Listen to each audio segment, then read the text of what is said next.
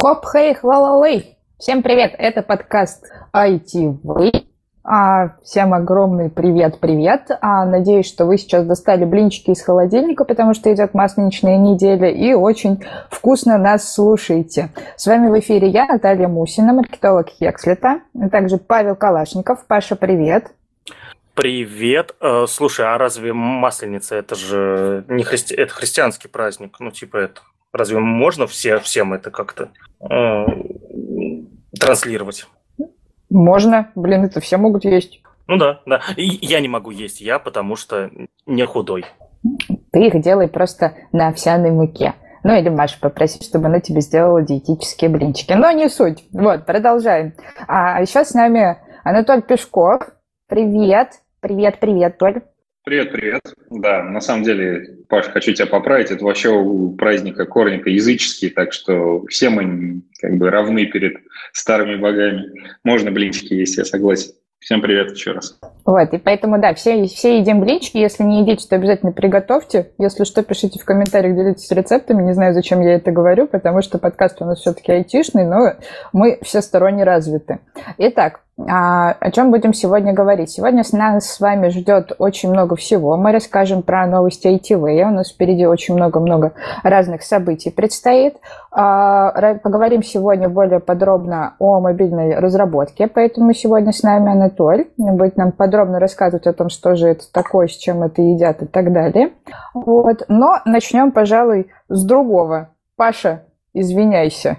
Да, э, на самом деле это мне немножко грустно, да, то, что э, активное сообщество ITV так э, мало и так редко комментирует наши подкасты и э, уличает нас в неточностях, которые мы часто допускаем, мы потом это уже понимаем, потому что у нас запись идет в прямом эфире, да, и мы ничего не врезаем, и что-то ляпнем, а потом уже понимаем, господи, что же я ляпнул.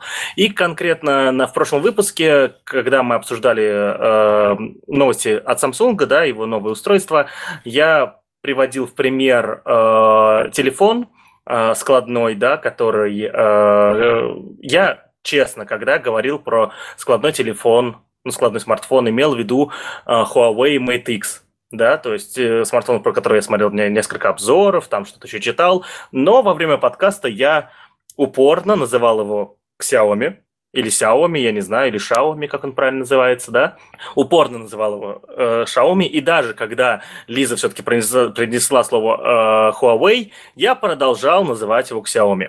Э, мне за это очень стыдно, на самом деле, и э, спасибо нашему слушателю Всеволоду Рачису, надеюсь, правильно произнес, да, имя, это так, как так написано в ВК, который в комментариях ВКонтакте раскрыл мой э, отсутствие моей подготовки, но здесь скажу свое оправдание, то, что я готовился к рассказу про Samsung, да, э, новый, и много рассказал про Samsung именно, да, и там точно не соврал, я все перепроверил, но про Xiaomi, который я какой-то таинственный складной Xiaomi, который я имел в виду, а, я про него не готовился, да, и в итоге вместо Huawei Mate X э, говорил про телефон Xiaomi. Кстати, э, буквально на днях эта самая компания Huawei выпустила обновление да, этого телефона, Э, он теперь называется э, Huawei Mate XS, кажется, да, и при том они это сделали, хотели сделать это на, в Барселоне, на MVC, да, но так как там MVC отменилось из-за, сами знаете, все чего, э, из-за коронавируса,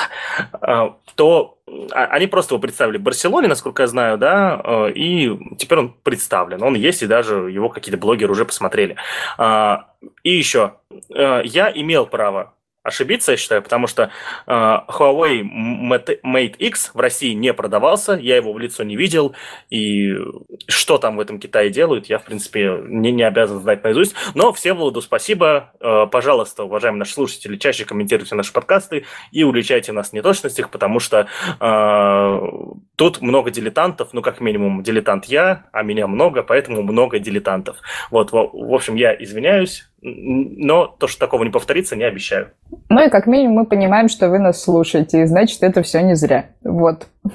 Так, ну что, я думаю, тогда мы пойдем по нашей повестке. Сегодня расскажем еще про события, которые происходят с участием скиллшеринг сообщества ITV. И одно из таких событий уже состоялось. Оно проходило в субботу у нас в Ульяновске. А, в Ульяновске проходил метап Хекслета. Хекслет – это онлайн-школа программирования для тех, кто не в курсе, которая а, вас учит фундаментальным основам разных языков программирования, учит синтаксису на JS, на PHP, Python и других языках. Ну, ну, я работаю, да, такая небольшая минутка рекламы, но, тем не менее, у нас очень активная комьюнити, и периодически мы их собираем все вместе, и вот в Ульяновске пришел один из метапов. А, метап – это такая микроконференция, длилась она у нас 4 часа, ну, все, все конечно, по-разному делают метапы, и мы представили на этом метапе 6 докладов, на самые разные темы. Там было все связано с образованием, с а, Э, трудоустройством, да, с карьерой, а, и были технические доклады. Вот, кстати, один из докладов как раз э, принадлежит одному из спикеров, который сегодня у нас выступает. Да, Анатолий рассказывал про то, что такое Flutter и про мобильную разработку. А ссылочку мы в описании прикрепим, можно будет смотреть. А, и ребята из skillsharing сообщества ITV как раз нам помогали в организации трансляции. А, конечно, без багов не обошлось, а, и есть момент, когда у нас а, звук вылетел, но, тем не менее, все технические доклады звучат довольно-таки хорошо, их можно будет послушать, темы очень интересные. На список спикеров тоже увидите в описании к этому подкасту, вот, обязательно его смотрите. Ну и, конечно же, приезжайте смотреть метапы вживую, например, следующий мы планируем 21 марта в Санкт-Петербурге, Анонс скоро тоже появится, и будет представлен список докладчиков, которые выступят на этом этапе. Плюс также мы собираемся в Томск.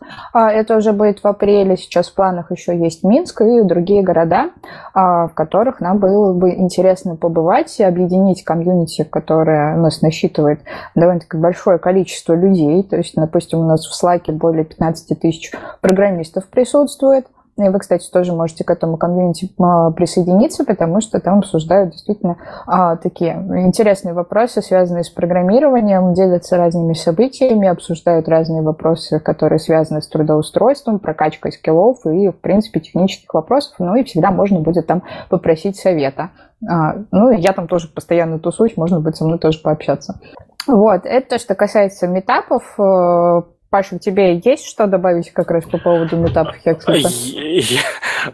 По поводу метапов Хекслета я хотел бы э, еще раз извиниться да, за трансляцию. Сегодня я много извиняюсь, а, потому что э, трансляцию делали, соответственно, да, мы, э, ребята из ITV, я Илья Квашнев, и надо понимать, что мы трансляции делать не умеем хорошо, мы же специалисты по записям докладов, да, и да, у нас в процессе пропала половина доклада Наташи Мусиной, и еще практически весь доклад, очень плохой звук у HR Хекслита. Я, к сожалению, забыл, какой зовут. Наташа, напомни, пожалуйста, чтобы... Люда Семенова. У нас появился. HR-консультант, который помогает ребятам в карьерных вопросах. Как раз в Slack ей можно а, в веточке код ну, Hexlet Review писать разные вопросы, которые связаны с вашими резюме, а также а, присоединяться к порталу cv.hexlet.io ссылка в описании, а, и там оставлять свое резюме, которое будет экспертом а, проверено, и вы получите также комментарии, которые помогут это резюме улучшить.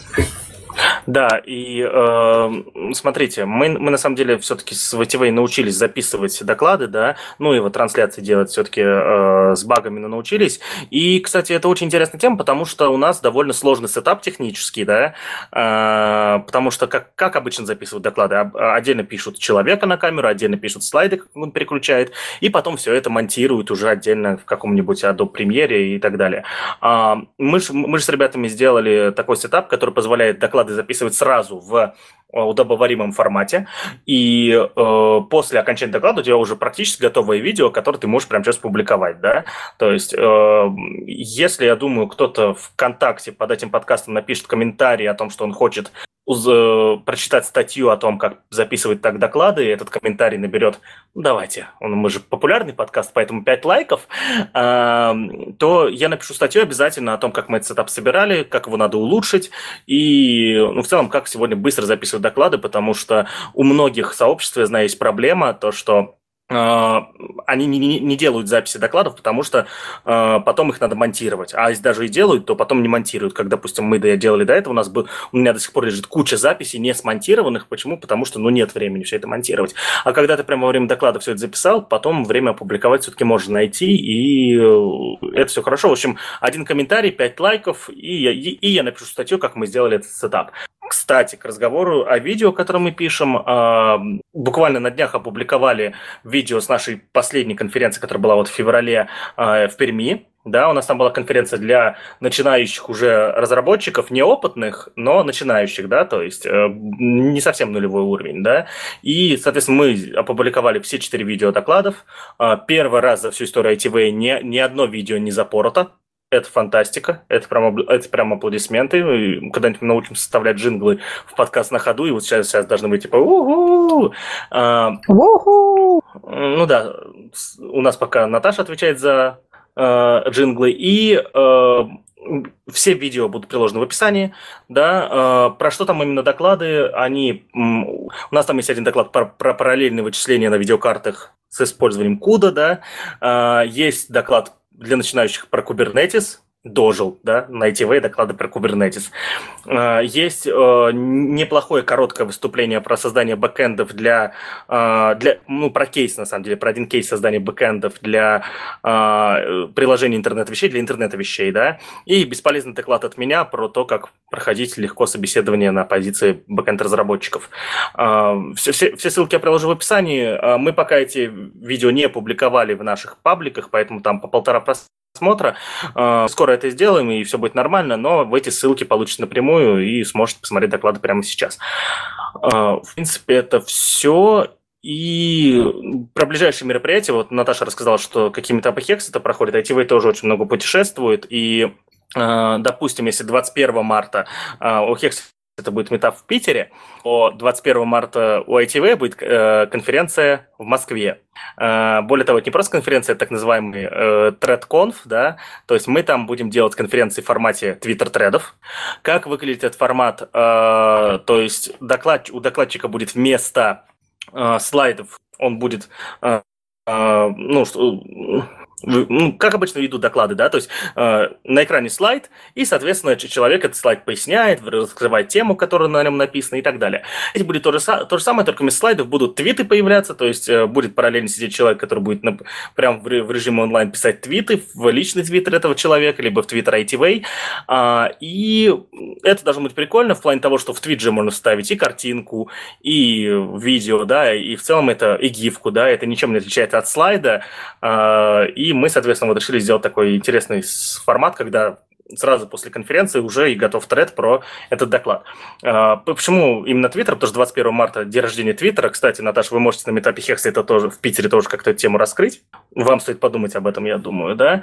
А, и, собственно, 21 марта у нас конференция в Москве, а 14 марта мы делаем конференцию конференцию в Казани тоже для разработчиков, это наш стандартный формат, конференция без серьезных щей.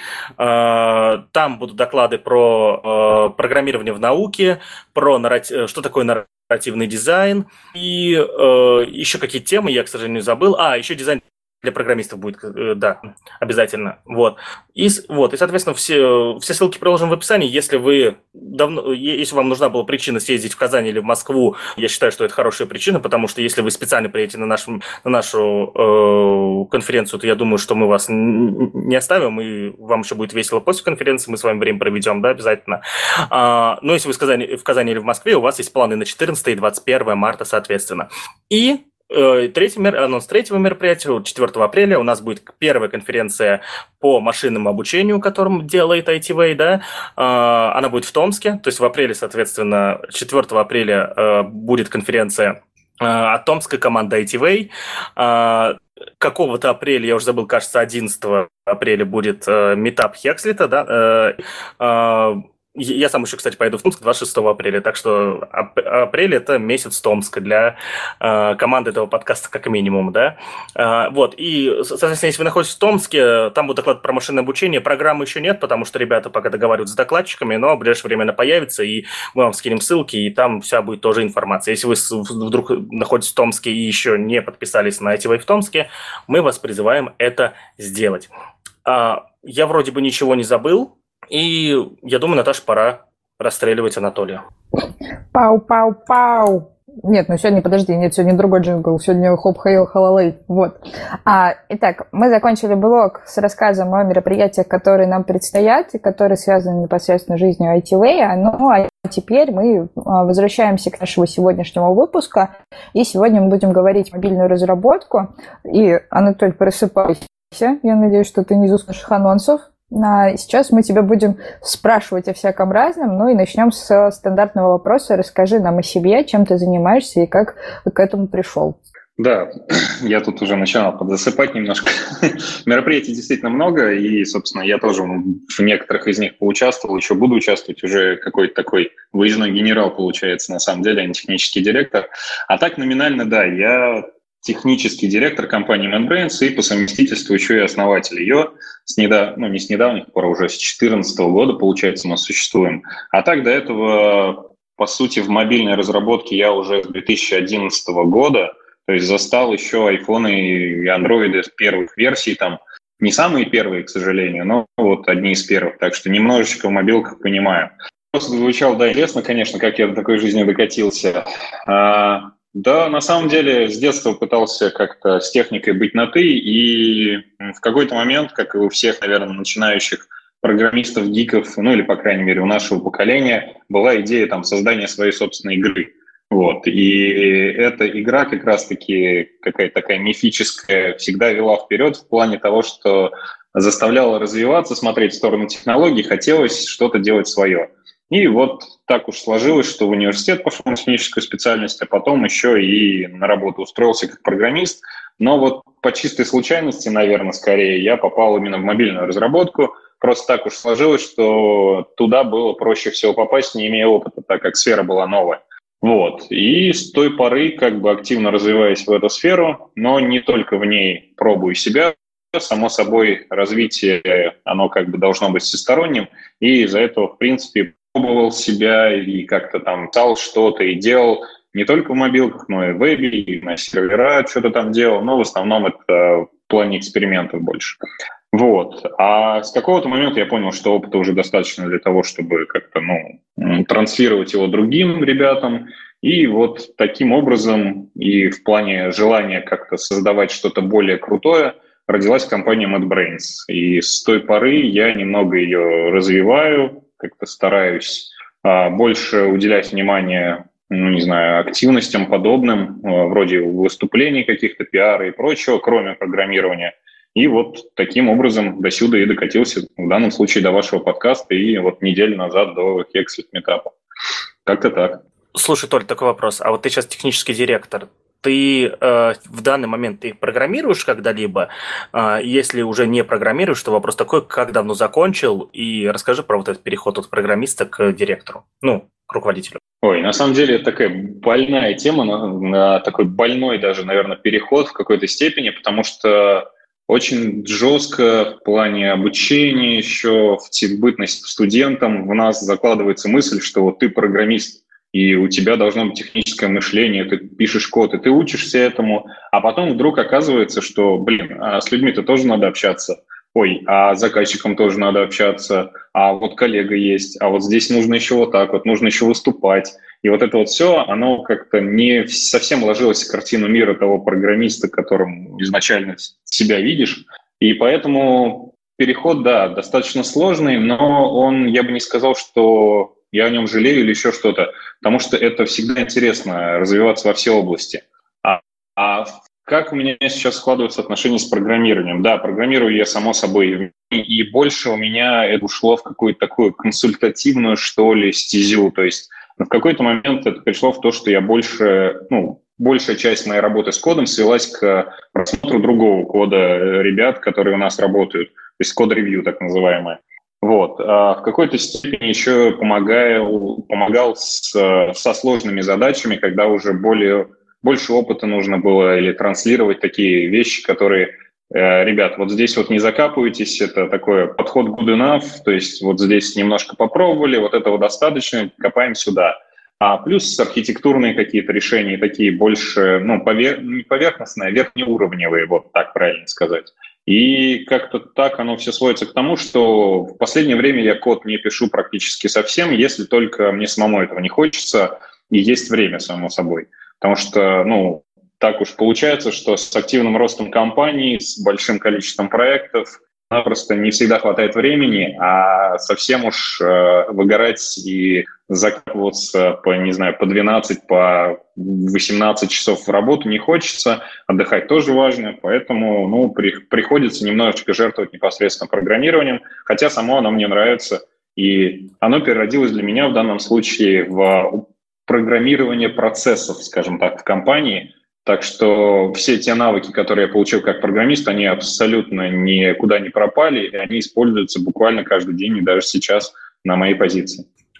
Слушай, а, хорошо, ты сейчас не программируешь, а, ну, а чем тогда занимаешься? Из чего состоит твой рабочий день? Ой, ну это вообще хороший вопрос на самом деле. А, я так в шутку себя называю тушителем пожаров, потому что всегда случаются какие-то сложные ситуации, которые нужно каким-то образом решать. И нужно, нужен взгляд верхнеуровневый, иногда окружается слишком глубоко в задачу, там, условно, на сколько пикселей сдвинуть какой-то лейбл, я не могу, там, у меня не получается, а ты понимаешь, что, ну, в принципе, клиенту это не сильно важно. Чувак, забей, или там сделай немножко по-другому подойди к решению задачи чуть с другого конца и так далее. Вот. Бывают вещи, что, например, нужно выяснить э, нюансы самого проекта, там, пообщаться с клиентом, сделать оценку этого проекта. То есть задач на самом деле очень много, и какой-то такой структуры того, что вот непосредственно на меня ложится, не так уж а, ее можно выделить. Но в основном это управление процессами непосредственно в компании, управление нагрузкой, а, что еще, обучение сотрудников и поддержание их уровня, и вообще организация команды, вот такой, не управление самими проектами, для этим менеджеры занимаются, а управление э, людьми в компании и их развитием, вот как-то так, наверное. Плюс э, помощь в плане проектов, э, решения каких-то верхнеуровневых проблем и помощь с низкоуровневыми в плане консультаций каких-то и взгляды со стороны. Вот, в общем, как-то так. Давай более подробно поговорим о теме мобильной разработки, что она в себя включает, ну и вообще, эм, наверное, это даже ближе к какой-то определенной терминологии для наших начинающих слушателей, как раз разъясним все вопросы, которые связаны с тем, что это такое, и, а, возможно, какие стейки технически в себя это включает. Угу, хорошо. А, ну, так уж сложилось, что мобильная разработка как таковая появилась э, чуть раньше, чем я там в нее пришел, да, на пару лет всего. А, так уж принято считать. На самом деле телефоны появились сильно раньше. Как мы знаем, мобильные телефоны появились где-то в 80-х, в конце 80-х, по-моему, годов. Вот. А смартфоны как таковые, то, что сейчас э, считают вот этими телефонами – а iPhone, Android, Windows Phone и прочие, старт их можно как бы считать с 2008 года, с момента появления как раз-таки первого iPhone, который еще Стив Джобс представлял на конференции. А, и вот с той поры примерно начали разрабатывать какие-то приложения, которые уже можно было выкладывать э, в специальные магазины для этих платформ для Android, для iPhone. Вот для iPhone он появился в 2009 году, это App Store, для Android примерно в то же время. Как раз-таки оттуда и пошла как, так называемая мобильная разработка. Чем она отличается, в чем ее специфика? В первую очередь можно разделить, вот как обычно да, говорят, веб-разработка, серверная разработка. И мобильная разработка в этом плане достаточно близка к веб-разработке. Только а вот эти вот программы, ну или к десктоп-разработке, эти чаще всего клиенты, они не очень сложные, они э, общаются с сервером с каким-то, и они пишутся не для конкретного там десктопа, э, для Windows или для, не знаю, Mac OS, например, они пишутся для операционных систем, которые запускаются на телефонах, на вот этих наших смартфонах, то есть на айфонах и на Android. Почему именно iPhone и Android так получилось исторически, что эти две платформы захватили рынок, и большая часть телефонов сейчас, подавляющее большинство, чуть ли не 100%, выпускается только под этими операционными системами. А были попытки там у Microsoft занять кусок рынка, там другие вещи пытаются делаться, например, наша российская Selfish OS, тоже мобильная операционная система, мертворожденная, как по мне, но мало ли кто знает, какими законами ее будут развивать в будущем. Может быть, еще про нее услышим. Но по факту сейчас это две операционные системы и, соответственно, мобильная разработка, написание приложений для вот этих вот операционных систем. А почему не только для телефонов? Потому что в каком-то таком слегка измененном виде эти операционные системы присутствовать могут и на телефоне, и на часах, носимых устройствах, и на телевизорах э, внезапно, и даже на машинах. То есть почему-то так сложилось, что и к мобильной разработке иногда обращаются, к мобильным разработчикам иногда обращаются, когда нужно сделать приложение для телевизоров или, например, для машин. Вот, не удивляйтесь этому, это нормально. А, то есть это такой стек технологий, когда мы делаем закрытое полнофункциональное приложение, которое устанавливается непосредственно на девайс. Не на десктоп, а вот на, на один из перечисленных с этими операционными системами. Вот. А, ну, что еще можно тут упомянуть? Наверное, все в общих чертах. Вот мобильная разработка про это, если кратко. Вопрос. А, вот смотри, ты упомянул то, что а, ну, вот смартфоны сейчас выпускаются в основном да, на, на iOS и на Android, да, но на на симых устройствах там еще куча других да, операционных систем. Допустим, у меня вот на моих часах Samsung я тоже знаю, что там не Android Wear, да, соответственно, не Android, там самсунговский Tizen, да, э, и таких примеров навалом. Какие еще вот дополнительные операционные системы, там две, может быть, три, стоит еще назвать, которые надо держать в голове, когда ты идешь в мобильную разработку? Ну, если честно, да, есть Tizen, есть еще какие-то попытки, ну, вот, как я сказал, Selfie Shows, которая родилась еще как MiGo, по-моему, если не ошибаюсь, называлась она. Это разработки еще Nokia как на тот момент. Но если мы не говорим прям про такие жесткие в, в как там правильно это сказать, закрытые вендором операционной системы, под которые могут писать по факту приложения вендоры, либо а, жестко аффилированные с этими вендорами компании, то все сводится ну, в большей степени только к этим двум операционкам. Остальные рассматривать только с какой-то спецификой можно, если вы непосредственно хотите вписаться к этому вендору в какие-то там партнеры или, не знаю, субподряд какой-то. То есть как-то так. А разве что стоит упомянуть, наверное, еще одну пока еще мифическую, наверное, в какой-то степени операционную систему. Это Fuxia от э, Android, ой, от Google. А, они разрабатывают ее как некую замену Android. Я бы скорее назвал это как план Б для Гугла, потому что с андроидом у них уже были судебные тяжбы, и они как бы на всякий случай на будущее себе готовят вот такую вот подушечку, а, на которую они смогут приземлиться, если вдруг дела с андроидом пойдут не в ту сторону, куда они хотят. Но пока она находится в какой-то прям крайней там альфе или бете, и продуктовые девайсы, насколько я знаю, пока еще не устанавливается. Вот здесь могу ошибаться, если что, ну, как ты сказал, подписчики, слушатели поправят. Вот, так что в основном, ну, нет. А, ну, Windows Phone, да, я тоже упоминал, но она уже мертва, ее сами даже Microsoft похоронили, то есть они уже ее не поддерживают. А, наша традиционная рубрика «Фильтруй базар». Вот, ты несколько раз упомянул одно слово. Давай для наших слушателей, кто не в теме, э, его разберем. Что такое вендор? А, ну, в данном случае это производитель электроники, производитель операционной системы, если она поставляется вместе с этой, э, с этой электроникой. Вот. То есть в случае с э, iOS вендор это Apple, в случае с Android, э, ну, тут вендор, скорее всего, Google, но э, если речь идет о каких-то допиленных андроидов там другими производителями, то это они. В случае с Tizen условным, это тогда Samsung. Верно, получается. Да, все верно.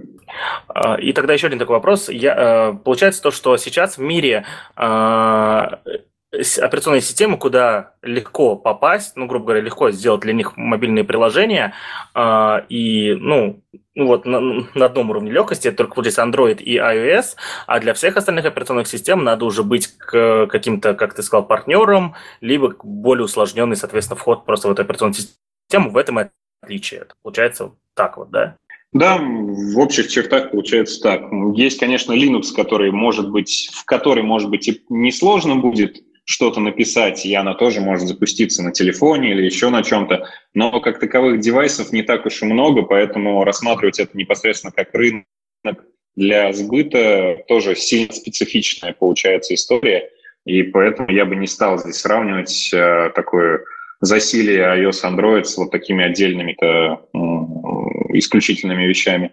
Ну да, кстати, к разговору о Linux на операционных системах Ubuntu уже лет пять назад начала пытаться делать свои Ubuntu-фоны, и все это закончилось ничем, естественно, но э, что самое интересное, я ну, много читал об этом, то, что они э, попыткой сделать э, дизайн своей операционной системы, подходящей для тапов, да, э, начали использовать GNOME 3, да, то есть, ну, это а а GNOME 3 – это обертка вокруг Linux, Linux, который представляет пользовательский интерфейс, да, вот, отказались, соответственно, от предыдущих, которые были более удобные, и они начали использовать GNOME 3, в том числе и на десктоп-версии Ubuntu, и из-за этого Ubuntu стало, ну, как-то, я не знаю, последние последней версии, последних вот лет четырех, наверное, они ну, более, они чуть стали отталкивающими, и я перестал пользоваться интерфейсом Ubuntu практически полностью. У меня там сразу э, накатываются всякие дополнительные фишки и плагины. Вот. Но да, я, я помню это изменение, когда Ubuntu вместе со своим Ubuntu фоном начала менять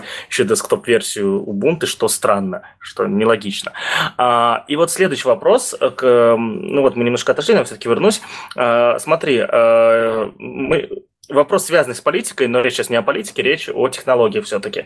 А, есть история, что у, у США, государства США и компании Huawei есть, есть проблемы с взаимопониманием, и как что-то там о чем-то договориться не могут. И в итоге у Huawei сейчас, насколько я знаю, до сих пор нет доступа к Google сервисам, да, то есть вот покупая те же самые упомянутые сегодня же Huawei Mate X а, там за много-много тысяч рублей, у вас нет просто Google сервисов, их надо ставить как через колено. И, э, насколько я знаю, Huawei продвигает свою систему, которая, кажется, называется Harmony OS. Вот. Э, вопрос. Э, Huawei китайский рынок, куча пользователей, прям, ну, миллионы пользователей. А как с твоей точки зрения, ну, то, что мы сейчас будем обсуждать, это гипотетическая история, да, в любом случае, но возможно ли то, что за счет того, что э, если Huawei, сейчас съедет с э, Android окончательно, Harmony OS станет третьим, э, третьей операционной системой, в которую легко влиться, потому что, ну, туда пойдут делать приложение, и э, инфраструктура вокруг операционной системы станет легче и так далее. Вот насколько это возможно, или все это фигня, и по твоему мнению профессиональному можно забить на эту историю? Ну, вот здесь, на самом деле, да, интересная штука. А, да, действительно, Harmony она называется. Единственное, что я вот не уверен, что бан еще существует. Опять же, можно проверять последние новости.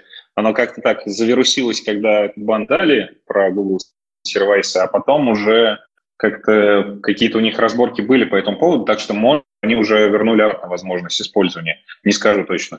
А, вот, про Harmonios, да, это тоже такая попытка китайцев себе сделать подушечку, подстелить под одно место и сделать себе план Б такой. Пока оно выглядит больше как э, некий, даже не, не столько подушка, сколько рычаг давления на Google в плане э, прогибания, что ли, под условия китайцев – и под э, возможность использования Android, что, мол, китайцы такие, ой, ребят, смотрите, у нас, если что, у нас свое есть, мы как бы от вас не сильно зависим, так что мы от вас можем отказаться, но прям жестких попыток перехода, наверное, еще в ближайшее время ждать точно не стоит, как мне кажется. Вот, потому что непонятно, что там за Harmony OS, насколько она хороша и как туда писать что-то, и как это будет работать. Но ну, китайцы умеют удивлять. Собственно, их рынок показывает, что они могут. И сейчас, по-моему, по статистике, три основные китайских производителя телефонов занимают уже, по-моему, больше трети, насколько я помню, по статистике, а, по прода... больше трети процентов а, от продажи всех телефонов за последний год, ну, за 19 Так что как бы в какой-то момент они уже вполне себе могут диктовать правила. В частности, они планировали свой, вот буквально недавно новости были, свой App Store делать. Вот буквально эти три производителя, Huawei, Oppo, еще кто-то, вот не помню, Xiaomi, наверное, как раз, объединиться и сделать свой App Store такой для приложений в обход Гугла. Ну, у них вполне это может пойти, потому что китайский рынок, он сильно специфичен так или иначе, у них и так там с Google не очень хорошие отношения, и здесь вот это вот отделение, оно в принципе может сыграть, но сыграть э, в первую очередь в сторону Китая и здесь непонятно, как остальным в эту историю впиться, да. Грубо говоря, они могут в Китае для себя отделить такую зону, а, в которой они будут существовать. А вот пойдет ли весь остальной мир туда, непонятно. Вот страдает ли весь остальной мир от этого? В какой-то степени да, потому что китайский рынок достаточно большой. Если даже посмотреть на статистику скачивания приложений, самые популярные приложения, там десятки, целых два приложения будут китайские, которые мы вообще в принципе даже никогда не слышали. Ну, по крайней мере, я.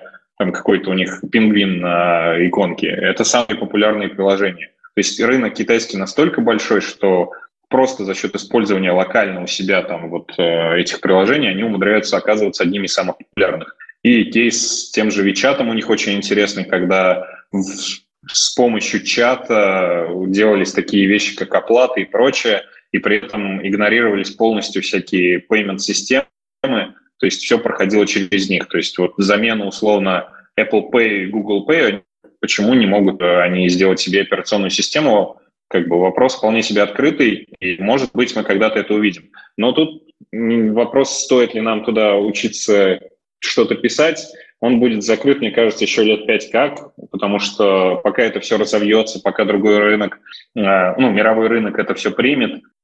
Так что если вы не хотите прям переезжать в Китай или писать исключительно для китайцев с их специфичными вкусами и умением читать иероглифы, да, то, наверное, в ближайшее время волноваться об этом не стоит. Есть больше вещей в ближайшие несколько лет, о которых стоит волноваться в плане обучения и создания там мобильных приложений. Ну да, у китайцев очень специфичный вкус. Ну, конкретно в дизайне я года три назад себе поставил WeChat просто и, ну, охренел, честно. Типа, как этим можно пользоваться? Тут бардак же полный просто. Но у нас, знаешь, в этом плане есть э, кейс одного нашего хорошего знакомого Андрея Сверчкова, который однажды работал с Вичатом именно как UX-дизайнер. Вот, у него есть, я думаю, тоже очень большое количество интересных историй, которые с этим связаны. Вот, и там, конечно, да, своя атмосфера. Слушай, а давай теперь поговорим по поводу... Ну, вот сейчас мы проговорили про специфичные китайские вкусы, давай про русские вкусы поговорим. Помнишь, недавно появилась новость, ну, как недавно, несколько месяцев назад, наверное, по поводу того, что а, планируют а, на российском рынке на, на мобильные телефоны, на смартфоны ставить по умолчанию российский софт. Вот как ты к этому относишься и как думаешь, какое будущее как раз подобных российских приложений и а, что это за софт мог бы быть? О, если честно, крайне негативно к этому отношусь, потому что это попытка навязать конкуренцию сверху, и история показывает примеры, что это редко, когда работает хорошо знаю, весь Советский Союз с качеством товаров его, да, как бы мы пытались подтягивать это качество, и все вроде как хвалят, что вот в советское время там делали такие телевизоры, которые работали по 30 лет, да, или холодильники там, которые до сих пор работают. Да потому что другого ничего и не было. Собственно, где-то там развивались технологии, а у нас старые пораженные технологии эти работают и до сих пор. И здесь примерно та же история, что в итоге из-за отсутствия конкуренции – тот же Яндекс в какой-то момент может просто понять, что ему особо развиваться-то не надо, и если его поисковик всегда будет установлен у всех на телефоне, и как бы, а зачем рыпаться-то? Все равно все к нам придут. А, может привести к какой-то некоторой стагнации, что ли, в развитии. То есть я не считаю, что это стоит делать вот прям обязательно, но как бы не мне решать, поэтому, ну, некрасивая история, если честно. А здесь всячески всеми и руками, и ногами я против. А что бы это было, на твой взгляд? Это был бы Mail или Яндекс? А вот это вот уже, наверное, будет зависеть от того, у кого откатов будет больше, потому что, ну, не верю я в чистоту намерений наших политиков, к сожалению, и я вполне себе уверен, что тут уже сильно договорная будет штука, кто как-то подмажется лучше, тот и встанет. Не удивлюсь, если это будет и не Mail, и не Яндекс, а какой-нибудь там не знаю, интернет-решение или еще другая какая-то компания. Если я обидел сейчас какую-то компанию интернет-решения, то извините, я как бы просто на обум назвал. Просто существует такой набор компаний, скажем так, которые близ, близки к государству, и у них всегда почему-то такие смешные, странные, абсолютно ничего не значащие названия. А, вот. И, и вот если там что-то подобное будет, то я не сильно удивлюсь, и как бы это будет вполне себе закономерно. А, слушайте, а у всех сейчас был баг какой-то со звуком страшный или только у меня? У меня все нормально было. Ну, слава богу. Ну да, вот, потому что прямо сейчас был какой-то страшный баг со звуком. Э, возможно, это был у меня в наушниках, и мне это напомнило э, сцену из э, сериала «Силиконовая долина», когда э, Гилфойл поставил себе э, звук на звук на случай, если биткоин там стал ниже или выше какой-то э, цены, да, то есть это был примерно такой же звук, так что если вы, уважаемые слушатели, его услышите, ну, значит, была такая опять вставка Силиконовой долины, очень мы любим этот сериал, даже когда не хотим. А, вопрос, Толя, а, я знаю то, что э, MadBrains Э, активно работает с, и, ну, и со школьниками, да, и со студентами, и у вас даже сейчас немного заспойлерю, курсы есть. Ну и, соответственно, вопрос тогда к тебе, как человеку, который так или иначе относится к этому ко всему. Как сегодня стать мобильным разработчиком? То есть вот я начал прогать и решил вот попробовать себя в мобильной разработке, куда идти, что смотреть и так далее. Ну да, само собой, первый кейс, первый самый лучший путь – это прийти к нам на курсы.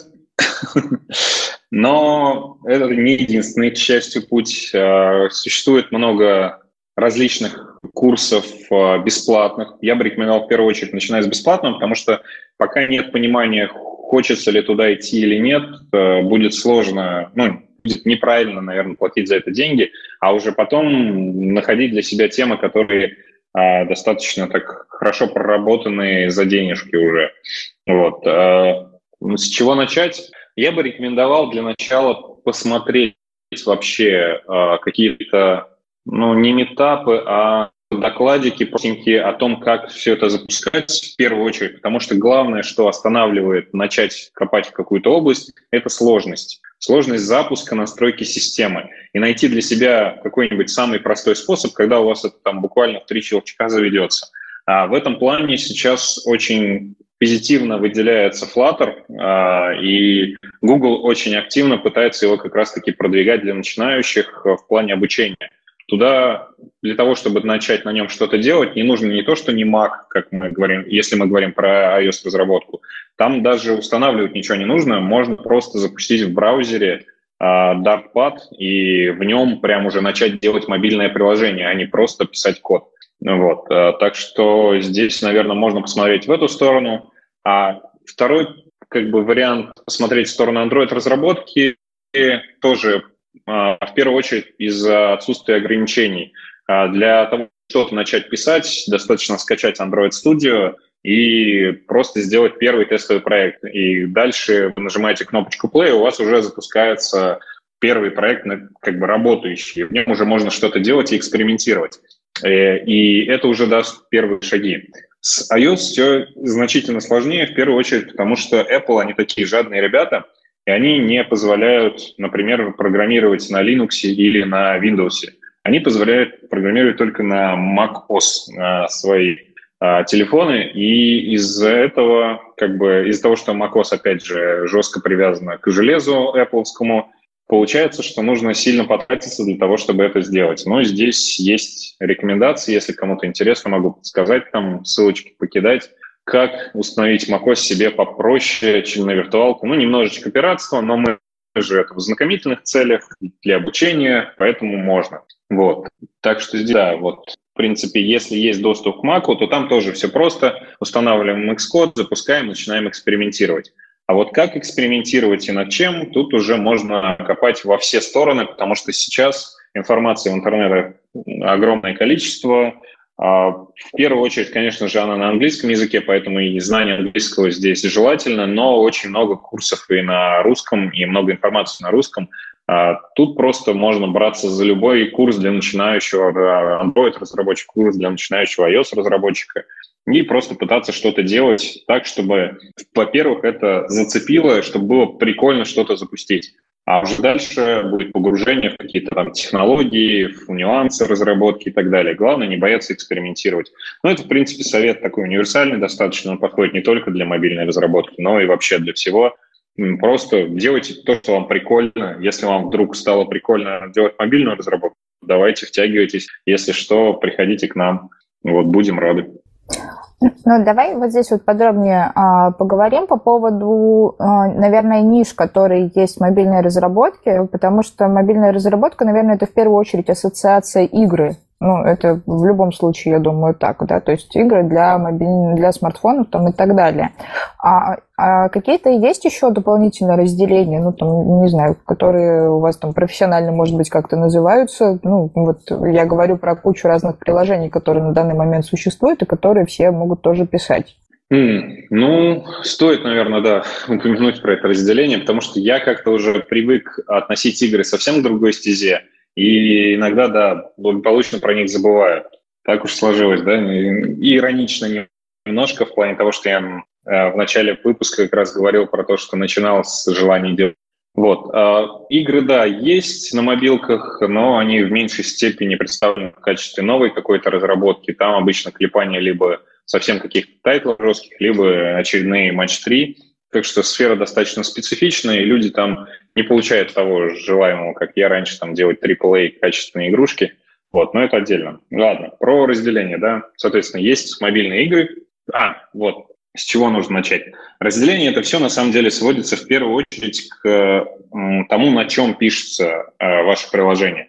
А, и здесь вот такие вот варианты достаточно разрозненные получаются, но при этом они все равно все в результате запускаются либо на iOS, либо на Android. То есть разделение на начальном этапе с момента создания.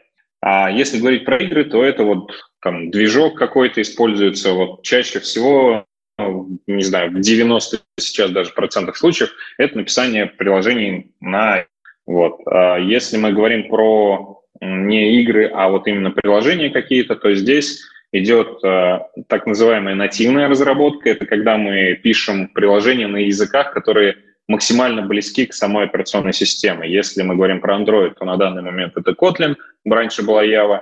А на, если мы говорим про iOS, то на данный момент это Swift, раньше был Objective-C.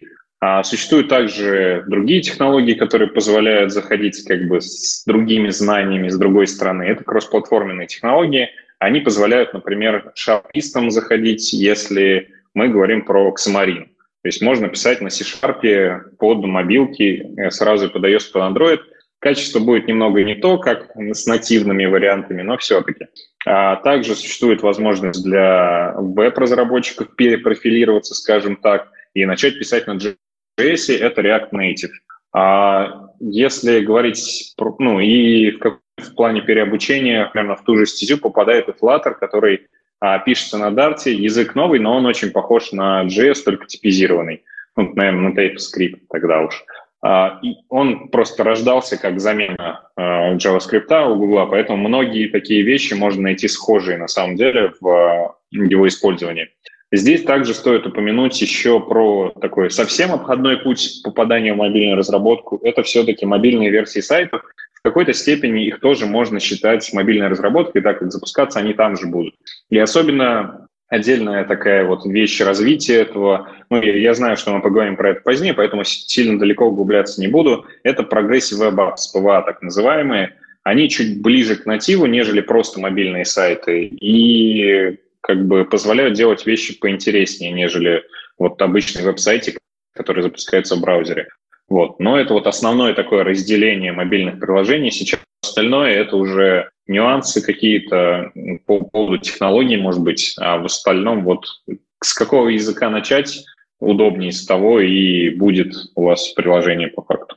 Смотри, ты э, сказал про э, Android iOS, да, а вот если, допустим, вот мне хочется писать приложение для часов, да, или для телевизоров, э, куда здесь идти, куда копать и так далее. Вот купила себе телек с Apple TV, ну, ладно, Apple TV плохой план, вот что, э, ну, там, с Android TV, куда легче войти, да, то есть я вот хочу написать приложение, которое будет, соответственно, работать на Android TV, но это в Android идти, да, ну вот для часов, да, вот, вот захотел программировать для часов, куда мне вот идти, куда податься и что делать? Ну, для часов они всегда идут в комплекте чаще всего с каким-то мобильным девайсом, да, по крайней мере, если мы говорим про Apple часы, Apple Watch, либо андроидовские часы, какие-то версии, ну, чаще всего как-то связаны. И тут, опять же, зависит от операционной системы. Если мы говорим про Android Wear, то это, само собой, Android Studio устанавливаем, запускаем, создаем проект, в котором есть специальная заготовочка для разработки под часы, и, собственно, начинаем что-то делать для этого. А подключение, если часы физически есть в наличии, то подключение к компьютеру этих часов тоже не сильно сложная задача на текущий момент. Это раньше с этим приходилось мучиться, сейчас все достаточно просто. А если мы говорим про Apple Watch, то история примерно та же. Также запускаем Xcode, выбираем проект, в котором в данном случае не прям отдельный, а просто ставим галочку, что коннектится с Apple Watch, и, ну, там, под проектик будет для Apple Watch в проекте, который запускается на iOS. И, собственно, разрабатываем примерно так же, как мобильное приложение. Если мы говорим, например, про телевизоры, то примерно та же специфика, только вот э, с другими форматами пеков. Если мы говорим про как бы часы, но других производителей, вот тот же Tizen, то здесь уже сильно сложнее, это нужно копать документацию, что они там используют, какой SDK ставить. Здесь не все так тривиально, и придется покопаться вот как раз-таки с этой самой проблемной для начинающих разработчиков частью, это настройка системы. Вот, там будет поинтересней мягко говоря. Хорошо, спасибо. Ну, тогда следующий вопрос. Вот знаешь, я как э, ну, совсем не, не, э, недавно задался вопросом, что-то с некоторых сторон прилетело несколько статей под одну и ту же тему, связанных с тем, что Инстаграм на андроиде хуже, чем на iOS. Э, я сам не пользователь Инстаграма, не активный его пользователь, да, но говорят то, что э, вот ты сфотографировал, допустим, на профессиональную камеру, фотограф... Э, сделал фото на профессиональную камеру, скинул на iPhone, скинул на Android, и опубликовал через Инстаграм, и фотка с андроида выглядит хуже. Там интерфейс подлагивает иногда даже. Вот, короче, э, Инстаграм одно из самых популярных приложений. И вот, ну, интересно все-таки здесь на примере Инстаграма раскрыть, вот почему на iOS все-таки вот такие популярные приложения, ну, Инстаграм в частности, работают лучше. А, здесь, наверное, мы не сможем ответить на этот вопрос на 100%, мы сможем только догадываться. Ответить на него смогут только непосредственно производители того же Инстаграма, либо других приложений, которые можно так сравнивать. А, я бы предположил, что Точнее как, стоит зайти с другой стороны. Нельзя забывать, э, что айфоны, в принципе, стоят дороже. И как бы железо вроде как в большинстве случаев, такое в среднем, скажем, оно там лучше. И из девайсов, из такой а, ореола некоторой специфичности, что это luxury девайс, э, что если у тебя iPhone, значит, что у тебя все в жизни успешно, если у тебя Android, то немножечко похуже. Так уж сложилось исторически, пока еще держится это все. А, и получается из-за этой специфики, что рынок на iPhone, он более притягательный для разработчиков приложений. Соответственно, пользователи, которые ну, грубо говоря, стоят дороже, те, кто могут щелкнуть по рекламе и что-то все-таки купить, э, либо у них, в принципе, денег больше, и они могут как-то повлиять на что-то, либо подписку какую-то взять, либо еще что-то. На айфоне по определению больше из-за стоимости девайсов, как бы, ну и такой вот странной исторической подоплеки. А в андроиде с этим сложнее, и может может быть, из-за этой специфики уделяется внимание больше на ту платформу, которая для производителя приложения приоритетнее. Вот. И получается, что какие-то там анимации и, в принципе, э, нюансы вылизываются сильнее на iOS, нежели на Android. Может быть, из-за специфики железа, потому что э, из-за того же, что э, у Apple парк девайсов ограничен, они могут не, в значительной степени саму операционную систему подтюнивать, э, как-то подпиливать э, в большей степени, нежели э, Google для андроидов, потому что андроидов слишком много, в чем-то им приходится идти на компромиссы. В частности, мы с этим сильно столкнулись, когда работали с приложением, которое очень близко к железу. Ну, мы там работали с камерами. На iPhone это все очень хорошо завелось и вполне себе успешно существует. Мы получаем э, видеопоток в частоте Full HD в 60 кадров в секунду, и все как бы все как нам надо, обрабатывается достаточно быстро. В Android с этим большущие проблемы. В первую очередь из-за того, что производители устройств не хотят поддерживать API, которые Google номинально как бы им предоставил в Android – и добиться 60 кадров в секунду в, той, в том качестве, которое нужно было, мы в том приложении так попросту и не смогли. И как бы, а что вам мешает? У вас же камеры, блин, нифига не хуже, чем у айфона. А вот, вот это вот как бы поддержка с аппаратной части, аппаратной части, с программной части самого андроида, она не всегда настолько хороша. Может быть, в чем-то тот же Инстаграм уперся в похожем в своих задачах, и из-за этого страдает, например, качество картинки, ну, изображения, ну, фотографии. Или при обработке этого девайса, о, при обработке этого изображения а, разработчики а, Инстаграма могут условно iOS посчитать, что так, у нас есть вот этот процессор, вот этот процессор, вот этот процессор. Вот такой вот фильтр меняем, и он, соответственно, обрабатывает алгоритм вот таким-то образом. А на андроиде из-за того, что девайсов сильно больше, процессоров больше, специфика своя, и им приходится какой-то усредненный такой алгоритм делать, и, допустим, они не имеют возможности проверить на всех процессорах, как этот алгоритм себя ведет, и как он там это размытие сделает в итоге. Может, где-то там пиксель какой-то вылезет, и все. А в iOS это сильно проще им сделать. Ну вот мои догадки, наверное, в эту сторону, и как-то более подробно, к сожалению, здесь уже не получится, кроме как в догадки упуститься. Как-то так. Угу. То есть, э, получается, исходя из этой логики, что Harmony, э, Harmony OS, про который мы говорили, да, это в каком-то смысле и благо будет, потому что, значит, Harmony OS будет так же, как iOS, э, будет меньше компромиссов, будет ограниченный парк устройств, и под него будет легче разрабатывать, меньше проблем будет. Получается, что так, да? Ну, слушай, на самом деле интересная точка зрения, как ты не смотрел э, с этой стороны. В принципе, да, это возможно. Но с учетом того, насколько быстро китайцы все равно клепают э, устройство и из-за того, что здесь сотрудничество все-таки не одной комп... Э, а, подожди, в данном случае одной, да, это я с этим, с App Store путаю. Да, возможно, возможно, но здесь будет зависеть от качества как бы разработчиков со стороны Huawei, да, мы же про Huawei говорим, если не ошибаюсь, или, или Xiaomi. Да, да. Huawei. Вот, ну, тут как бы будет сильно зависеть, получится у них это сделать, не получится.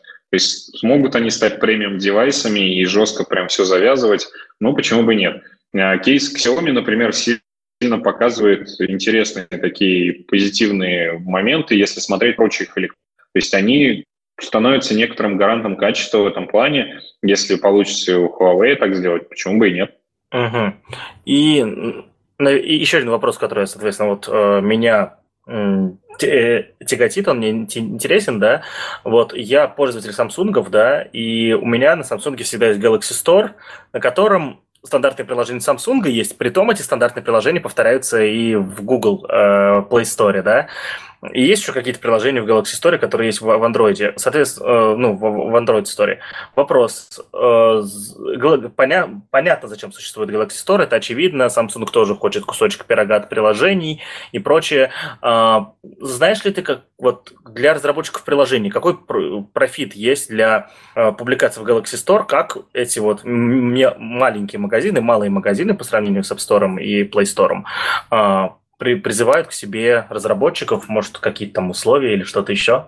В этом плане, опять же, немного хочется вернуться в историю. А, забавно то, что засилие вот такое вот, что одна платформа, один магазин, как сейчас, соответственно, iOS — это App Store, а Android — это Google Play Store, оно было не всегда. На самом деле, на самом, на самом рассвете, скажем так, мобильных маркетов у Android не было такой монополии, у Google, точнее, не было такой монополии в Android, э, предоставлении Android-приложений. Она появилась ну, относительно недавно. Вот. И на момент моей, начала моей карьеры мы выкладывали приложения под Android на кучу всяких разных мелких рынков.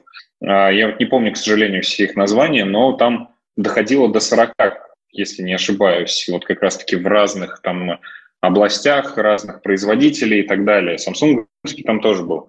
Вот. И в конечном итоге все свелось к тому, что очень было это сложно поддерживать, потому что у каждого магазина всегда свои, своя регистрация, свой релиз-менеджмент, свои какие-то правила просмотра приложений и так далее. И в какой-то момент э, производители, ну, разработчики приложений поняли, что да, в принципе, вот эти все заморочки, они того не стоят. И проще выложить на один Google Play Store, который есть у всех, и ну, с какого-то момента он есть у всех, и как бы оно работает, пользователи есть. Да, мы можем заморочиться еще и на маленькие выложить, если у нас есть ресурсы, то да. Но если ресурсов нет, то как бы профит того не стоит. И здесь с тем же Galaxy Store история примерно та же самая. Если вдруг по каким-то причинам а, вам может оказаться выгодно закопаться в эту историю, не знаю, есть свободное время, а, условия магазина в Google Play Store лучше, или вы вдруг считаете, что у вас, не знаю, там какой-то процент пользователей не пользуется Google Play Store, а пользуются только Galaxy Store, то можно попробовать. Но в подавляющем большинстве случаев я бы сказал, нефиг туда соваться. Ну, да, посмотрим, что будет, конечно, с китайским вот этим вот магазином. Может быть, они выстрелят, но пока это очень сомнительная история, и вот Google Play и App Store хватает на 99% случаев сейчас. Окей, тогда я задам еще следующий вопрос, который меня тоже интересует. Ну, я думаю, что и наших, наших слушателей тоже. Ты упомянул кроссплатформенные приложения, э, ой, кроссплатформенные фреймворки, да, Flutter, э, React Native и прочие, да. Э, почему не использовать бы их по умолчанию всегда, да, то есть в каких кейсах надо отдельно писать для Android, отдельно для iOS, то есть и так далее. Да, это такой тоже очень важный вопрос на самом деле. А, так уж получается, что до текущего момента не было ни одной кросс-платформы, которой можно было бы доверять на 100%. А выходило уже достаточно много решений, среди прочих там были Ionic, Cordova, а, ну, Qt можно сюда отнести, да, хотя она вообще не заточена под мобильное устройство, но существуют кейсы разработки приложений на всех вот из перечисленных, из последних живых и популярных э, это React Native и Flutter. Ну и косвенно можно сюда еще отнести Kotlin мультиплатформ, но она немного с другой стороны заходит за счет использования просто одного языка Kotlin в данном случае, умею возможность писать и туда, и туда. Но вот прям успешного такого, успешной штуки, которая бы закрыла все, все дырки, которые позволяют делать и iOS, и Android, а, так до сих пор еще ну, не было, ну, скажем, пока нет, я, чтобы не спойлерить.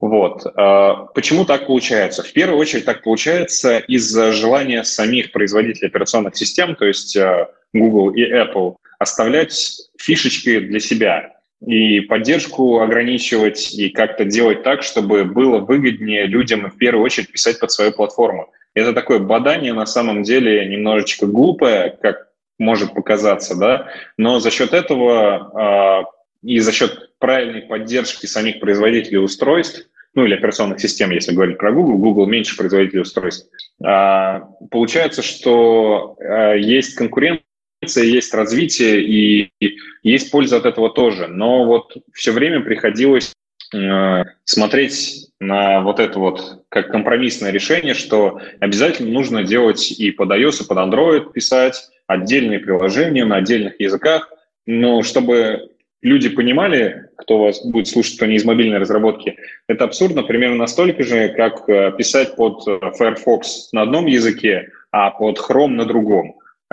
Если вспомнить, опять же, да, историю, то примерно подобная ситуация, она еще была – не так давно, что у нас там э, этот Internet Explorer очень сильно проблемы вызывал, и приходилось прям чуть ли не отдельно для него там весь сайт перепиливать из-за того, что какая-то там бабушка до сих пор пользуется пятым интернет эксплорером. У кого-то от этой фразы может даже глаз задергать. Э, знаю таких ребят.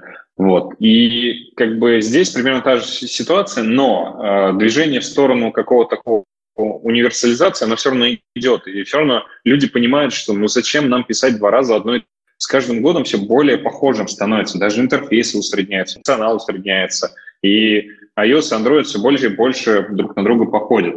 И вот на текущий момент мы тоже смотрели на это все. Мы были сторонниками прям ярыми использования натива, потому что кросс-платформа не давала того качества, которое нам нужно, чтобы мы, которое мы хотим предоставлять заказчикам и пользователям непосредственно. Но вот за последний год мы немного поменяли свою точку зрения и сейчас а, смотрим в сторону ну, вот того уже упомянутого фреймворка Flutter, потому что он подходит к этой проблеме достаточно с интересного угла. Они не пытаются сделать что-то универсальное, и из-за этого терять в компромиссных каких теряя в компромиссах э, нюансы и фишечки. Они пытаются сделать все полностью свое, скажем так, просто имитируя э, подходы iOS и Android, и это, как бы это странно ни звучало, в играть совсем другими красками и позволяет делать те фишки, которые иногда невозможны или сложны в нативной разработке. И при этом не теряя возможности использовать большинство, ну, почти все фишки из э, вот, нативных приложений, там за редким исключением, и то это допиливается, потому что Flutter, он достаточно молодой, и он как бы в активной стадии еще разработки находится. Вот, поэтому мы сейчас в эту сторону смотрим. У нас даже уже есть успешный кейс одного приложения, которое завершено. А, нам понравилось. В итоге, да, разработка действительно сократилась по срокам и по стоимости. И сейчас у нас в разработке еще два. Ну, как бы эксперимент продолжается, мы не забросили это. Вот, э, в отличие от того же React Native или Kotlin мультиплатформ, которые мы тоже посматривали, но так и не решились на них что-то серьезное делать, потому что, ну, пока а если говорить про React Native, технология как бы имеет фундаментальный в себе тот же JS, а Kotlin Native, а, Kotlin мультиплатформ, Kotlin Native, она пока еще сыровата. Поэтому вот остановили свой выбор на Flutter и смотрим в сторону вот такого использования кросс-платформы в этом ключе. Вот. Но нативные приложения все еще продолжаем делать. Это такой, если нам нужно что-то быстрое, не не то, что не сильно качественное, а такое не, не на 100% а, приближенное к платформе, то мы можем себе позволить использование Flutter. Если нам нужны фишки, жестко привязанные к железу, либо там очень э, такой нативный интерфейс, в котором вот прям вот все используется только стандартное, то здесь уже нет смысла использовать кроссплатформу в каких-то случаях и, в принципе, достаточно адекватно использовать нативную разработку. Вот. Ну, я думаю, что мы приложим в любом случае ссылками в описании э, твой доклад из стрима с метапа Хекслита, да, где ты рассказывал про Flutter, там было все прям чет четко раскидано, эти темы, которые ты здесь затронул парой фраз, ты прям там расширенно, очень хорошо об этом рассказал. Дальше. У нас сегодня много технического стафа. Наконец-то, спустя, не знаю, месяца полтора у нас не было полноценного технического выпуска. А, вопрос. Ты упоминал Web Apps, да? Я как человек из веба, да, э, я, когда мне говорят то, что э, какой-то функциональностью хотят пользоваться из, э, со смартфона, да, у меня, меня в дрожь бросает от того, что надо пилить отдельное мобильное приложение под это, ну, потому что это не мой стек, это от меня далеко. Вот, ну и в целом еще как, типа, еще один продукт надо делать, да, по сути. Вот, я вот на самом деле предлагаю, да, да, давайте вот мы, э, вот у нас в вебе открывается, у нас мобильная версия есть, давайте мы из этого сделаем вот Progressive Web Apps, соответственно, э, сокращенно PWA, да, PWA. Вот, давайте это запилим, и вот эти вот три функции, которые вам нужны в мобилке, будут там работать типа от души, мы специально на них время потратим, все будет окей. Скажи, пожалуйста, вот у такого подхода есть будущее или все-таки для долгосрочных продуктов надо думать о мобильных приложениях и, ну, и так далее? На самом деле, да, интересная тема. Uh, Progressive Web Apps. Здесь сразу стоит uh, как бы вдаться в подробности названия, да, почему они не называются Revolution Web Apps или Web Apps там просто там 3.0 или еще что-нибудь такое. Потому что именно Progressive — это прогресс, ну, как такое а, эволюционное развитие, нежели революционное. То есть это просто продолжение того а, адаптации э, веба в сторону мобильных устройств. Да? То есть у нас был когда-то адаптивный дизайн, а адаптивная верстка, потом появились возможности мобильной верст непосредственно, и была уже возможность каким-то образом даже выпускать, ну, запускать штуки близкие к железу, да, а, и вот это вот продолжило свое развитие в таком вот нынче уже устоявшемся названии Progressive Web. А, и сводится это по большей части на самом деле к появлению дополнительных функций у самих, э, э, у самих веб-страниц, у веб-интерфейсов, как-то у сайтов, грубо говоря, да. И это не то, чтобы прям уж совсем близко к нативу, но оно позволяет часть функционала оттуда брать. И здесь, опять же, э, как получается, что у нас есть злодей и добрый герой, да, вот в этой истории, опять же, добрым героем выступает Google, который всячески пытается это продвигать и как-то еще развивать. Им вообще, в принципе, это не просто мобильное приложение, а вот какая-то еще и веб-страничка, ее еще и заиндексировать можно, заодно и в поиске выдать. А Apple в этом плане, опять же, такой злодей жадный, который нифига не хочет пускать на свой рынок вот эти вот Web Apps. Даже если сейчас посмотреть, они многие функции не поддерживают, э, те же пуши, например, или то, как э, это приложение нужно установить. Обычный пользователь в жизни не найдет, не зная про вот эти вот Progressive Web Apps, не поймет, что это вообще такое. Для него это такое закрепление ссылочки на сайт, на страничке, ой, на рабочем экране, да, и это нужно прямо через отдельное шаринг меню еще найти. Вот. Google в этом плане интереснее, они прям всплывашку тебе показывают на андроиде, что можно это приложение установить. И вот тут уже больше, да, что хотел да, э, ну слушай, ну вот э, у меня вот вопрос такой. А, а если у меня Chrome на а, iOS, и этот, э, этот, этот Chrome разве не сможет показывать уведомления из моего PWA? Или как это работает. То есть я вот, я вот даже не знаю, я просто с уведомлениями никогда не работал, а, потому что когда речь идет об уведомлениях, это значит уже прям такой, знаешь, должен быть немножечко даже э, онлайн, да, полноценный, да, который PWA не могут предоставить в данный момент даже на андроиде, стабильно работающий. Вот. Э, но ну вот кейс, который сказал, то, что у тебя Chrome на iOS, он будет показывать уведомления или нет? Я вот не помню этого. Apple тут опять злодеи, и они позволяют progressive web хоть как-то поддерживать только на Safari. Соответственно, в а, Chrome это не работает вообще никак. То есть невозможно там ничего запустить нормально. Вот как-то так. Жесть. Не знал. Ну тогда да, тогда Apple здесь немножечко компания зла совсем. Совсем чуть-чуть, но да, есть такое дело.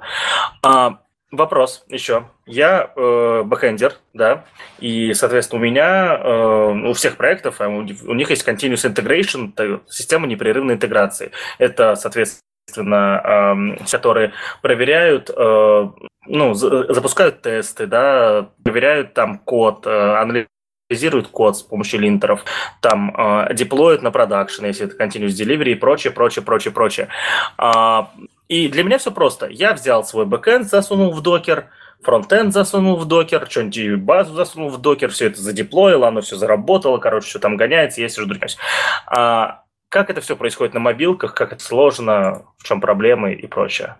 Что-то я с каждым своим ответом понимаю, что после этого выпуска появится сильно больше хейтеров Apple, потому что сейчас опять будет специфика того, что с Apple. А, да, CI у нас, конечно же, есть, потому что руками собирать сборки это очень накладно получается. Каждый раз предоставлять тестировщикам. Все-таки приложения должны проверяться, и это должно быть максимально отвязано от самого разработчика, чтобы ему этой рутиной не заниматься. Все-таки у него есть... Он с мозгами не для того родился, чтобы делать работу, которую может сделать какой-то скрипт. Вот, поэтому я всячески сторонник автоматизации, само собой у нас это есть. Но э, автоматизация в мобильной разработке, на самом деле, она не такая порой сложная, как э, в той же веб или в серверной разработке, потому что здесь нет диплоев, здесь нет каких-то э, распределений или еще чего-то, нет накатывания базы и так далее. У нас есть непосредственно компиляция приложения и установка его на девайс. То есть по факту на CI ложится только э, сбор каких-то ресурсов, если необходимо, исходников, там, картинок, не знаю, еще чего-нибудь, если, не, если нужно. А, непосредственно компиляция этого приложения, выкладка его туда, откуда его скачать тестировщик, и, собственно, сообщение о том, что сбор готова.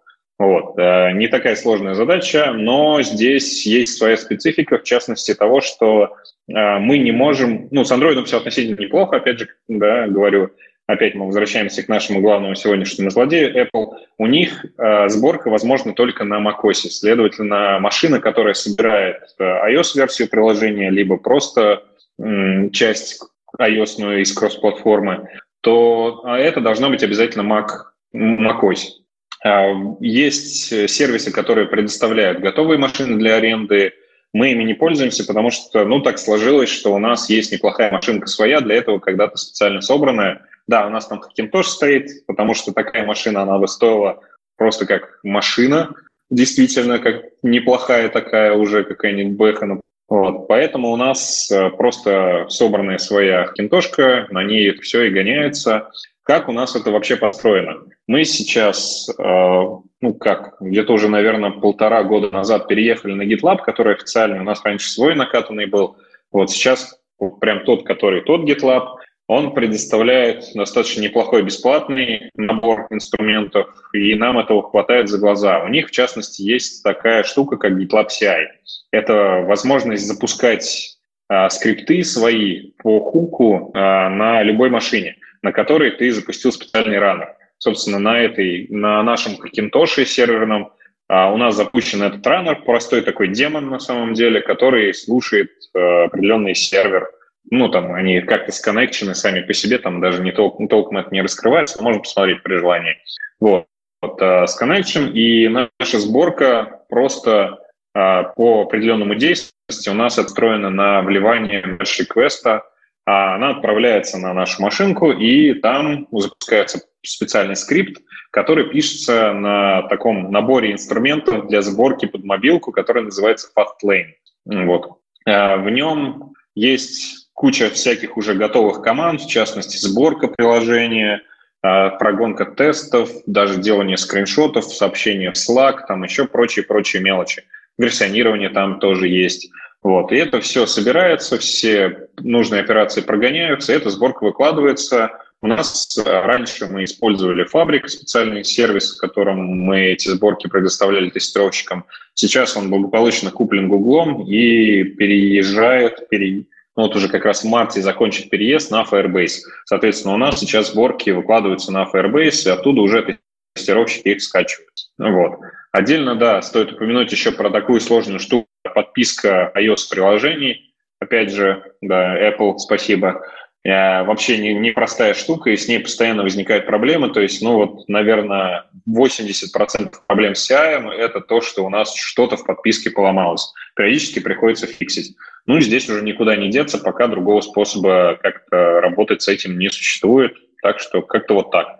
В остальном все достаточно просто. А, ну да, я уже упоминал в подкасте IT в предыдущих выпусках, что и для а, мобильной разработки очень сложно. Вот ты подтвердил мои слова и раскрыл эту тему, как все это происходит, потому что, ну, конкретно вот у нас все гораздо легче.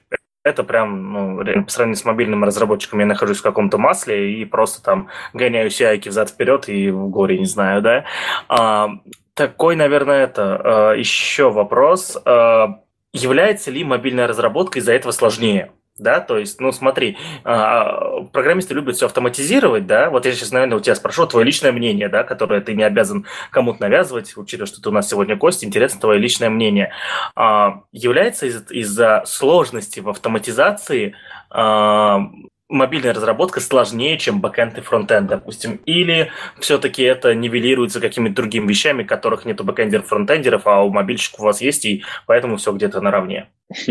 Сегодня, на самом деле, только пришлось мне поковыряться с фронтендом, и как бы ну, я бы не сказал, что там есть сильно большие отличия, есть сложности и там, и там, есть своя специфика, и тут смотреть, какие нюансы сравнивать. То есть э, в мобилке, так же, как и во фронтенде, много работы с UI, то есть мы много верстаем, много как там кнопочки двигаем и так далее, да.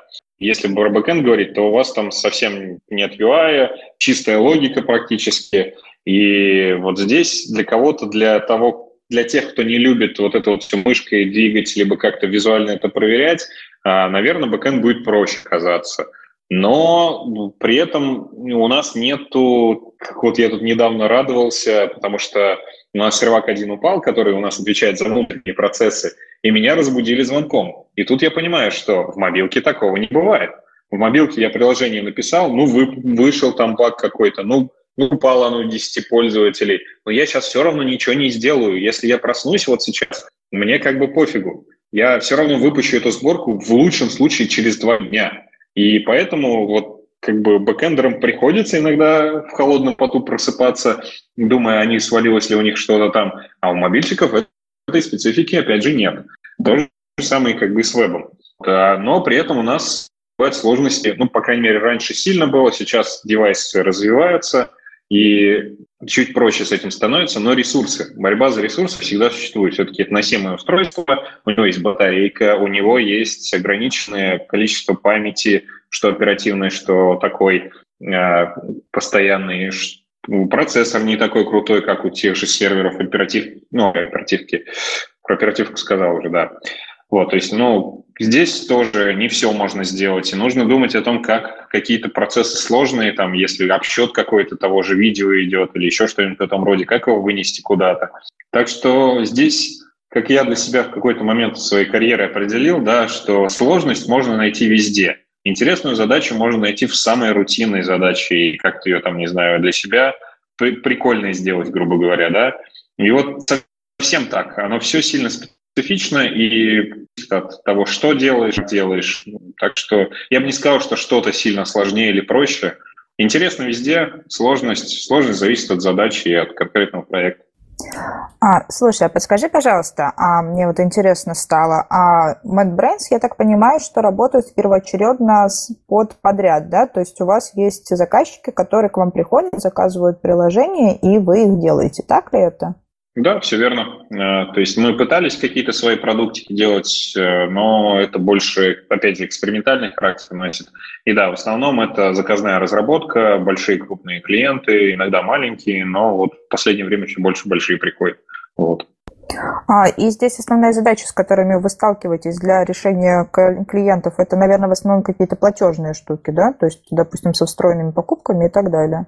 Не только, но да, во многом а, ну, как бы, любой бизнес хочет зарабатывать деньги. Зачем он вообще идет в мобильную сферу? За то, чтобы быть как можно ближе к покупателю, к пользователю, к тому, кто эти деньги может принести. И вот, ну, не всегда прям непосредственно с платежными системами ведется работа, но с какими-то заказами, либо с предоставлением контента какого-то пользователю, да, здесь есть. А платежки, ну, как бы тоже присутствуют, иногда подписки присутствуют, то есть это внутренние какие-то там штуки предоставления контента. Так что по-разному бывает. А, собственно, к чему я все это дело веду? А, смотри, а, помнится мне, что был а, такой период, когда казалось, что мобильные приложения это вот прям что-то типа золотой а, такой жилы, и появилось большое количество самых разных а, чего? Приложений со встроенными покупками, и всем казалось, что, ну вот в частности и в разработке, что если ты напишешь собственное приложение, то дальше ты его можешь вывести на монетизацию и так далее. А на твой взгляд, э, если сейчас молодой разработчик решит сделать какое-то приложение, как быстро он может прийти к какой-либо монетизации? Хм, интересно. А, ну, как я для себя это определил, такое а, название да, дал, это эра мобильных стартапов, она давно уже закончилась на самом деле. Все, что практически можно было сделать, оно уже сделано. И приложение в стиле зеркала, оно уже давно было сделано еще в году так, в 2009. Если не знаете, это прям отдельная шутка мобильных разработчиков, что в какой-то момент э, самым популярным приложением в App Store, по-моему, в Android каком-то сторе, было приложение, которое называлось «Зеркало», и по факту просто выводило картинку с э, фронтальной камеры. И все, и оно стоило один бакс. Его покупали и оно приносило деньги кому-то. И это был просто шок, и, блин, не знаю, какая-то насмешка над остальными разработчиками. Сейчас с подобными вещами выстрелить или даже хотя бы начать зарабатывать не сложнее, потому что рынок очень сильно поменялся. Люди, точнее, сначала разработчики поняли, что можно предоставлять какие-то приложения бесплатно, либо за подписки внутренней монетизации, либо за монетизацию рекламы и так далее. И с этим всем все стало сильно сложнее, нежели раньше. То есть никто напрямую сейчас приложение практически не покупает. Пользователи привыкли к халяве, как и во всех остальных сферах, там, в вебе или, не знаю, там, в десктопе, да, и покупать что-то совсем уже разучились, особенно когда появились внутренние покупки, эти бесплатные крутые игры, в которых на каждом шагу у тебя просят, ну купи, ну купи, ну купи или какой-нибудь не пускают тебя дальше и так далее. Вот, поэтому э, а, все это настолько проверено, настолько выверено большими компаниями, что прям вот легко зайти в эту сферу и начать получать с этого сильно сложнее, нежели просто начать выполнять заказы, как, ну, например, мы делаем, да, а, к приложению добавлять, скажем так, как-то у нас правильно там написано, а, прису... Э, добавлять присутствие для бизнеса в мобильной сфере, да, потому что уже бизнес есть готовый, который получает деньги, он понимает, как с этого деньги получить. А вот с какой-то своей новой идеей зайти в мобильный рынок и получать с этого хорошие деньги, которые окупили бы и еще в дальнейшем приносили бы деньги, сейчас сильно сложнее. Но я не говорю, что это невозможно. Существуют кейсы, когда вполне себе такие простенькие приложения вдруг чем-то начинают нравиться пользователям, и там ребятам удается как-то взять и ну, показать себя с нужной стороны и заставить пользователей им деньги эти, собственно, и приносить. Ну, кейс, не знаю, из последних таких нашумевших, это те же призмы и FaceApp, которые за счет правильного применения машины взяли и там сделали фильтры, как-то накладывали маски и все такое. Ну, как бы у них получилось, почему нет? Попробовать можно, но сразу нужно приземлять свои ожидания. Как один мне друг сказал, но он сказал это на самом деле еще давно, он непосредственно работает с разработ... разраб... работает в разработке игр. А он сказал, что сейчас проще купить лотерейный билет и выиграть лотерею, нежели сделать свое мобильное, свою мобильную игру и на ней что-то заработать. Вероятность вот такая вот, к сожалению, как бы это грустно не звучало. Ну, это, знаешь, как помню, сейчас стали популярны очень э, такие игрушечки из разряда ферма под э, рекламные всякие штуки да, когда нас практически за каждое действие э, там, дают какой-то бесплатный типа бонус, но за это ты смотришь рекламу. Вот таких вот сейчас очень много приложений стало. А вот те, которые действительно решают какую-то проблему, либо которые направлены на а, какие-то определенные штуки, их становится действительно мало. Поэтому у меня, уважаемые слушатели, к вам вот такой вот посыл. Если вы вдруг решите делать свои собственные продукты, свои собственные мобильные приложения, то сделайте их, пожалуйста, максимально полезными, и не занимайтесь всякой ерундой, связанной с рекламой. Вот. Да, я хотел бы еще тут свои пять копеек ставить. А, такой, подкинуть за одну идею. Вот есть у меня одна боль, да, мобильный разработчик, сапожник, блин, без сапог. А, так уж сложилось, что мне нужна по работе тудушка, иначе я нафиг забываю. И была очень классная тудушка от э, создателя Evernote. Она называлась Swipes. Но вот что-то у них пошло не так, и они эту приложеньку взяли и закрыли. Сервера вырубили, приложение работать перестало. Но, блин, она настолько была удобным и отличным от всех остальных тудушек, которые там могут, не знаю, 15, 5, 50 функций, из которых мне нужно 3, а тех, которые мне нужно, нет. Такое приложение я прям вот с удовольствием отдам свои деньги за то, чтобы им воспользоваться. Вот как вариант. Кстати, к разговору о хороших тудушках, а, я последние полгода пользуюсь э, Google Tasks, Google задачами, да. Вот оно как раз простое, тупое, э, и э, еще нравится кейс, то, что в Gmail можно себе сделать, чтобы Google Tasks тоже были открыты справа, и очень удобненько. Вот. И, то ли, если ты его не пробовал, я советую попробовать, может быть, оно тебе зайдет. Окей, надо глянуть. Ну, у меня обычный тудуист вполне себе, вот. То есть такой тоже очень прикольная штука для того, чтобы вести свои заметки, ставить себе таски и многие-многие вещи. Да? Но все, естественно, зависит от функционала. Ну и так как мы же программисты, то ничего не мешает нам выкроить все-таки время. И, допустим, если мы с вами только начинающие разработчики, в рамках своей учебной задачи попробовать запилить действительно приложение, которое а, решает в том числе и те проблемы, которые необходимы вам. Вот. А потом, кто знает, может, вы благодаря благодаря этому приложению получите либо классную работу, вот, например, Анатолий вас к себе возьмет из-за этого, потому что ему портфолио показали, а он такой, ого, какое приложение, и берет вас к себе. Либо в итоге станете классным стартапером, и будет, э, как это, помните, вот э, есть сериал «Силиконовая долина», мы его сегодня уже упоминали, а, инвестиции под э, мобильные приложения. Там в сериале было про осьминогов, по-моему, все хотел один из героев сделать, приложение с рецептами осьминогов. Мало ли, вдруг выстрелит.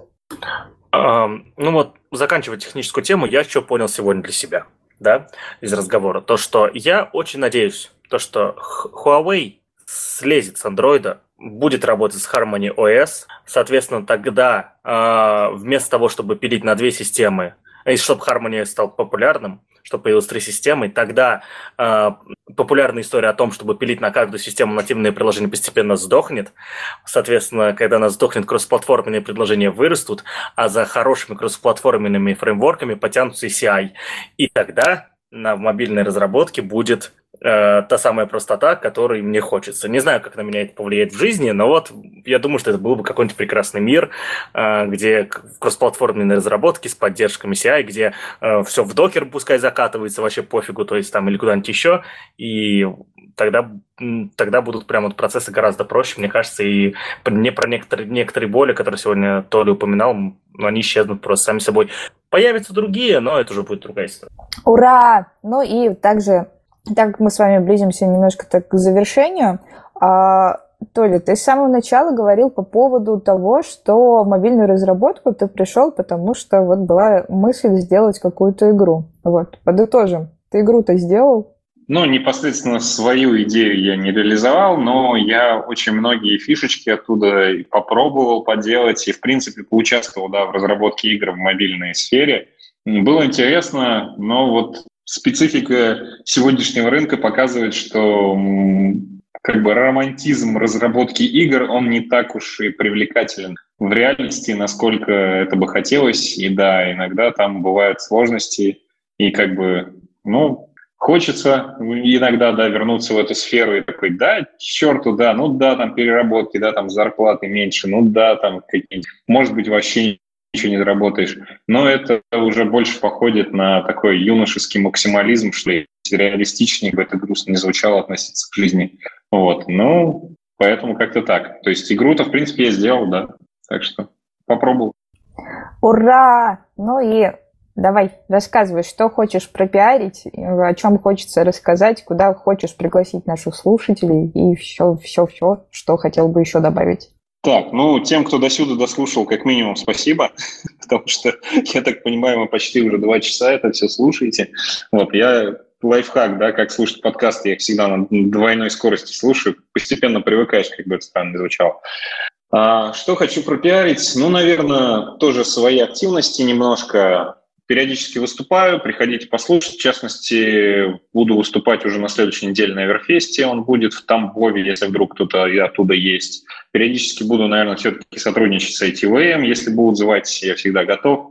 Также у нас будет стачка где-то в мае, 22-24 мая в Ульяновске будет стачка. Тоже там будем активности всякие проявлять, приходите, общаться, слушать. Может быть, я тоже что-нибудь там буду рассказывать. Ну, как минимум, мы там со стендом будем стоять и что-нибудь там вещать, привлекать к себе людей. Вот. Ну и, само собой, наша большая активность в компании – это своя конференция, она будет уже аж в ноябре, не совсем скоро, так что попытайтесь не забыть про нее. Называется она MadConf. Вот. Э, может быть, э, из ребят кто-то из ITV тоже поучаствует, почему нет? Я был бы рад. Вот. А кроме этого, ну, само собой, не знаю, следите за нами в соцсетях, э, за MadBrains и так далее – и здесь как отдельная такая активность, про которую немножко стыдно рассказывать, потому что мы не такие еще крутые и не так кру- круто работаем с аппаратурой, с записью и со всем прочим. Но мы это больше для себя делаем. Мы записываем свои еженедельные этапчики внутри компании, где мы разбираем всякие такие фишки из мобильной разработки и выкладываем это у себя на YouTube. Он так, на самом деле, наш канал называется, Mad Brains. Так что если вы не боитесь э, плохого звука, постоянного мата и каких-то странных шуточек, потому что там нет цензуры, там все для себя, то можете заходить и послушать что-нибудь про мобильные разработки, про какие-нибудь там отдельные взятые технологии, ну и в комментах, например, написать, про что бы вы хотели в следующий раз там послушать или какую технологию рассказать, или про какой-то наш опыт узнать. Почему бы и нет? Вот. Там пока не так уж много народу, ламповая теплая атмосфера, приходите. Ура! Ну что, друзья, Сегодняшний выпуск был посвящен мобильной разработке. Также мы анонсировали большое количество мероприятий. И вот Анатолий тоже всех пригласил на мероприятие. Я думаю, что вам теперь а, нужно немножко остановиться и забить э, все эти конференции и метапы в свои календарики, чтобы их не пропустить. Ну и, конечно же, следить за анонсами, чтобы всегда быть в теме, а приходить, общаться и помнить, что нетворкинг – это всегда очень круто, потому что из него рождаются классные, клевые проекты. Ну, а сегодня мы наш подкаст уже заканчиваем. Вот с вами была я, Наталья Мусина. С вами был Павел Калашников. Пока. С вами был Анатолий Пешков. Всем спасибо. Пока. Подписывайтесь на сообщество ITV. подписывайтесь на уведомления о нашем подкасте, слушайте нас. Мы вас очень сильно любим и всем отличного вечера.